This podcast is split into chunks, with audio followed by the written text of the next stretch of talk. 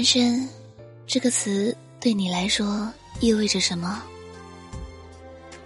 几年前，单身被非主流的称作单身贵族，而今天，单身的全名为单身狗。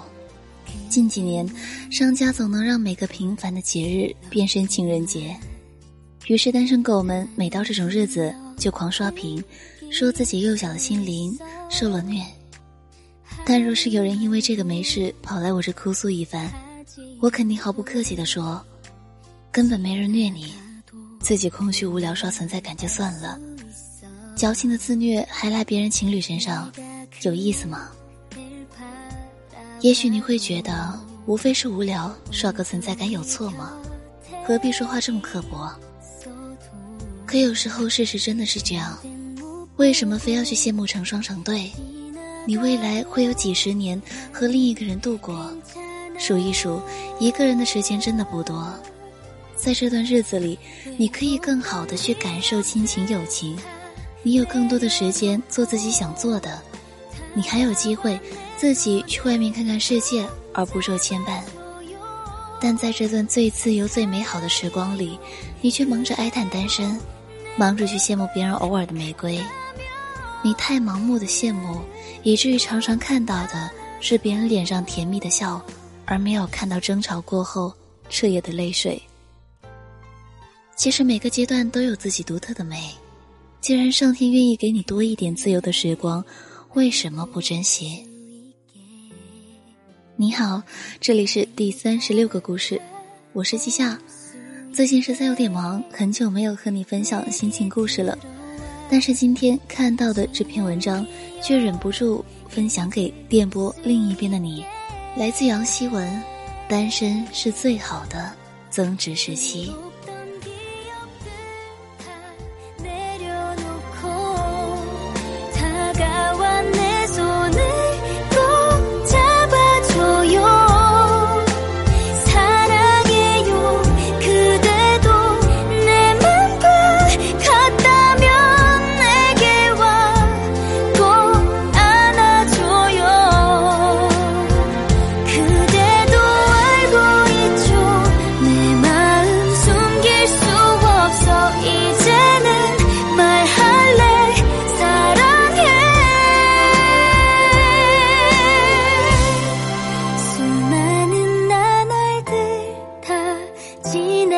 하고 여기서 그대가 날 바라봐요.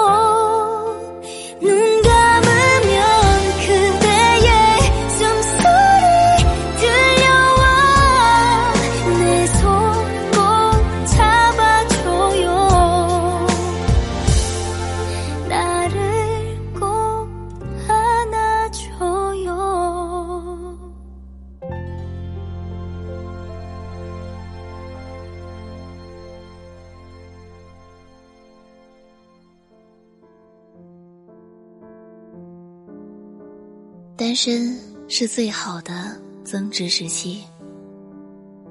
二十几岁开始，我渐渐被迫习惯了一个人的时光，仿佛作为一个成年个体，从这个年龄出发，就有了必须要独自去经营和挑战的生活，和他人再无牵扯的关联。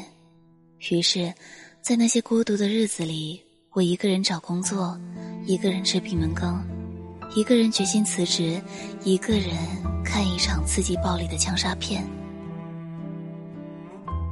三 D 眼镜里的子弹嗖嗖的射在我身上，我捂着胸口，被一群扭曲在一起的情侣包围着，一个人暗暗流着泪。可是长久以来，我的精神异常空虚，生活严重缺乏动力。这是一种从心理上散发出的苍白，比体力上的疲惫更要糟糕。深夜里盯着天花板，身体早已睡去，精神上却清醒无比。呆呆的看窗外投进来的车灯，在墙上拉出长长的光影，双手揽住膝盖，一边害怕鬼怪，一边害怕明天。我听得到自己失望的声音。在无边的黑暗中蔓延，这就是你日复一日的生活吗？有一天，在网上刷朋友圈的新鲜事，读到一篇文章，讲的是台湾文案教母李新平如何用诗歌般的创意文字，将诚品书店塑造成台北市的文化地标。他为诚品阅读杂志做形象广告，后来就成为广告专业学生的必修课。海明威阅读海，发现生命是一条要花一辈子才会上钩的鱼。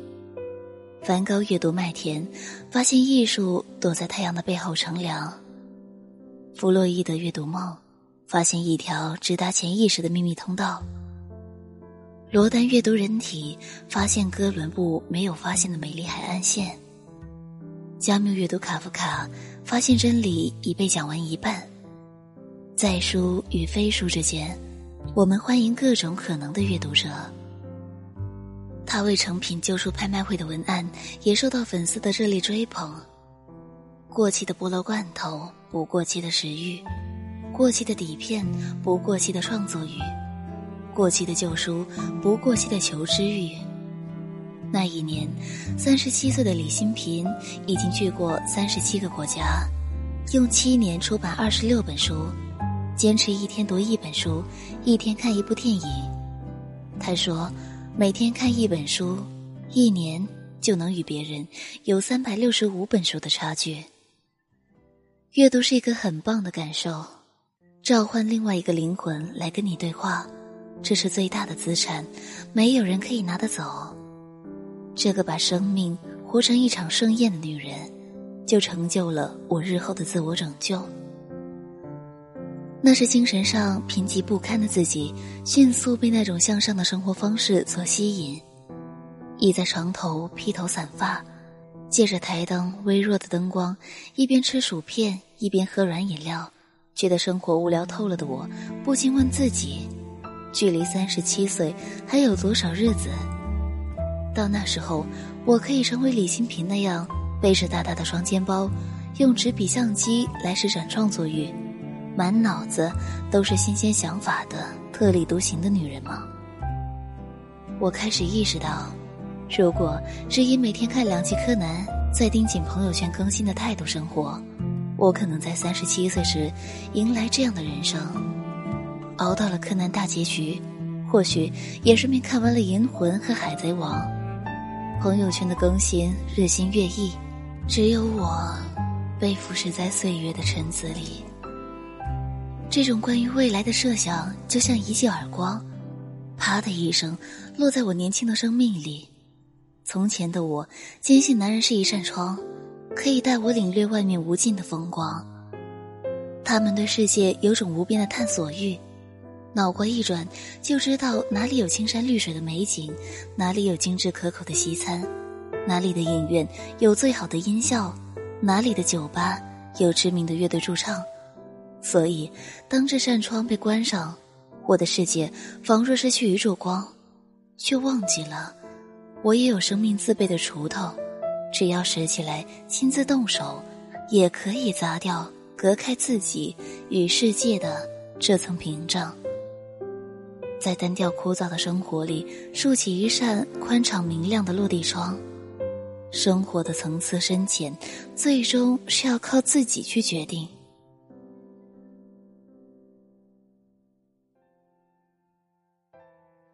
就是在那一年，发觉单身的时光并没有想象中那般无聊。虽然失去了两个人一起尝试新鲜构造浪漫的快乐，可是如果能够在生活里为自己树立良好上进的目标，在持续不断的坚持下，目睹生活的蒸蒸日上，也是一件踏实美好的事。我为自己的人生列出了一张清单：从前恋爱时没有时间看的书和电影。终于可以用一个人的日子慢慢品味欣赏。从前恋爱时享受美食，不知不觉长到身上的赘肉，终于可以有足够的空闲用跑步去消除。从前恋爱时，每到月底总是捉襟见肘的财政状况，终于可以用大把的时间去好好赚钱。从前恋爱时未曾想过的未来，终于可以静下心来和自己来一次认真的对话。那一年，第一次沉下心来为自己做一次生命的改造，才发觉，除去爱情，生活中还有那么多东西值得自己细细体味。严歌苓笔下心酸的移民故事，大卫芬奇镜头里的悬疑片，跑步机上持续不断的慢跑，细细琢磨菜谱，认真制作的巧克力饼干，都为生命提供了一种热闹欢腾的存在形式。单身的这一年，我读了两百余本书，看过九十几部电影，跑掉一千几百公里的距离，吃掉让人感动的很多自制美味。我发觉读书是让人成长最快的方式，运动提供了静心思考的途径，看电影是旅行的最佳替代品，研究美食是女人的另类才情。单身清单上的大多数可以被移除，而那些暂时没有完成的，就留给更加努力的下一年。我的精神达到前所未有的活跃状态，回望一条是从一个心灵贫瘠的小丫头。过渡成一个内心宽厚的成年女子的路途，我想，我终于可以理解前任，释怀那年他对我的万般嫌弃。一个外观不过硬、内心层次又不太高的姑娘，是不配得到更好的爱情的。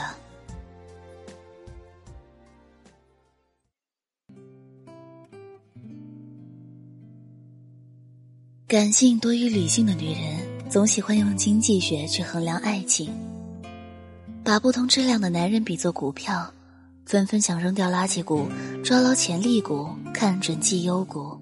可是，在购买股票之前，若想稳赚无赔，是否也该保证自己是个深谋远虑的智慧股东呢？几天前去朋友家做客，朋友忙着做家务，弯着腰除尘，抬头时撞到坏掉的微波炉。顿时眼泪止不住掉下来，我急忙安慰，朋友却摇摇头。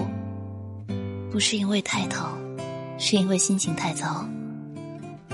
我怎么总有做不完的家务，担心不完的心事呢？我环顾这个小小的家，只不过才新立一年的时间，角落里就堆满杂物，需要清洗的衣服垒得老高，天花板上的霉点清晰可见。锅碗瓢盆堆在水池里，还带着上一顿的食物残渣。我盯着朋友开始数落那个下班后就坐电脑前打游戏的懒男人，却没忘了那一年失了恋的他，抓住了那个男人剩下井底的一根稻草绳，迫不及待的爬出来，是多么的狼狈。我抿了抿嘴，不知道该说些什么，却想起了另一个朋友。我的另一个朋友是出了名的有性格，每一次分手都要有一年的闭门期，他把这称为一种修行。这一段空档期用来清空旧的情绪垃圾，用足够的时间完善自我，不会把重心再放在爱情上。他会挑一件新鲜的东西去学，插花、日语、舞蹈、高温瑜伽，又或者来一次静心的旅行。不管是哪一样，都会全身心投入，用心的知识和眼界升华自我。等到闭门期一过，他再欣然接受男人的邀请，而是下一段的恋情大多质量要比上一次的好。所以，我亲爱的小姑娘，现在的你或许因为失了恋、单了身，还在对那段旧的伤心旧情耿耿于怀，请收起你的眼泪和失落。因为生活欺骗过我，却也告诉过我，生命是一场公平的赛程，在时光轴的这一端，你前行修行，在那一端，就一定会有更好的人在等着你。他健康向上，幽默开朗，睿智忠诚，正等着许你一生的好光阴和不辜负。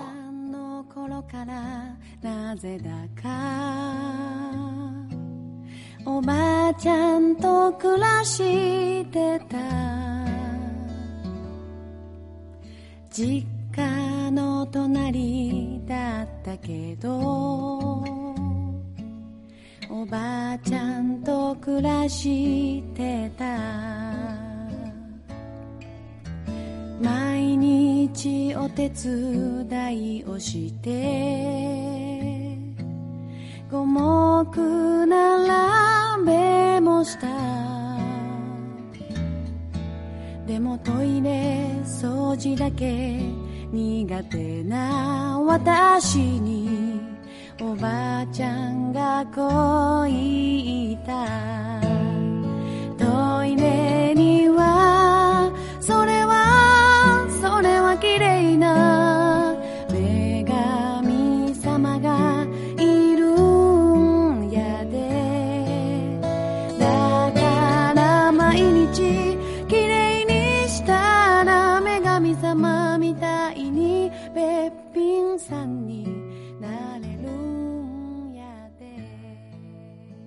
有人会问我，是不是青春里非要有一段恋爱才算完整？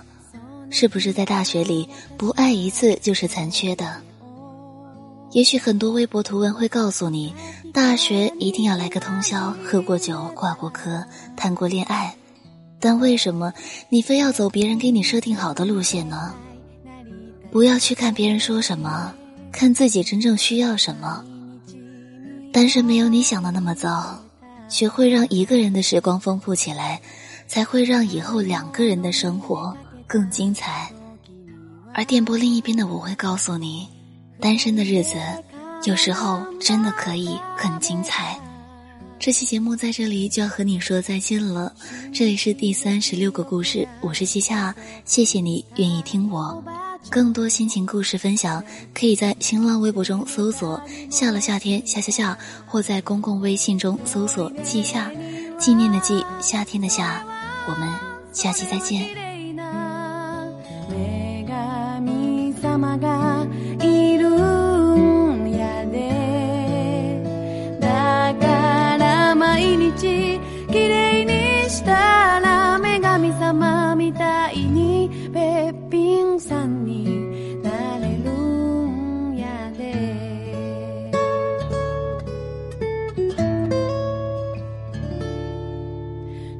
少し大人になった私は。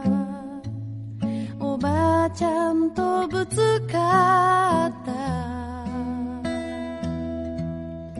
家族ともうまくやれなくて。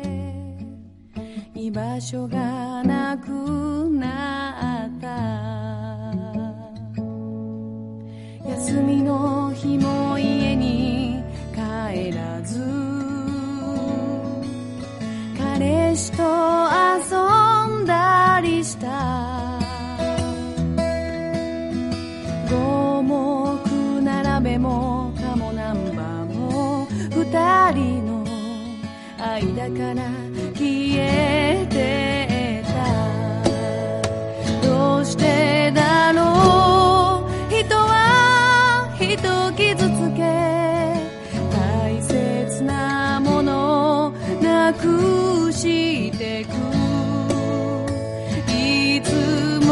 方をしてくれてたおばあちゃん残して一人きり家離れた。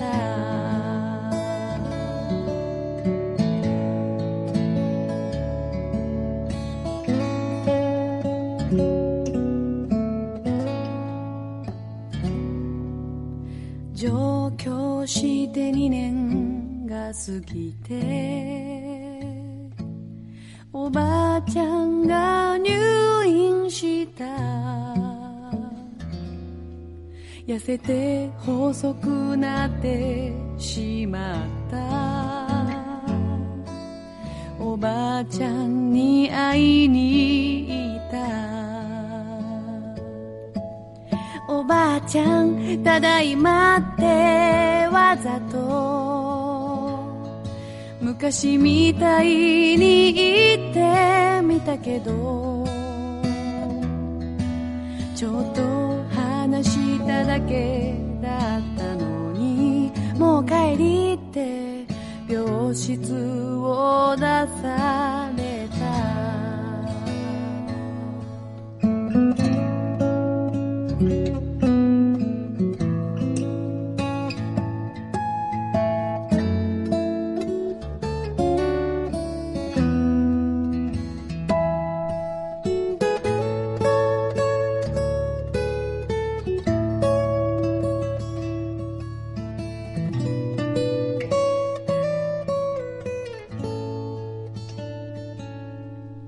次の日の朝おばあちゃんは静かに眠りについた。まるでまるで私が来るの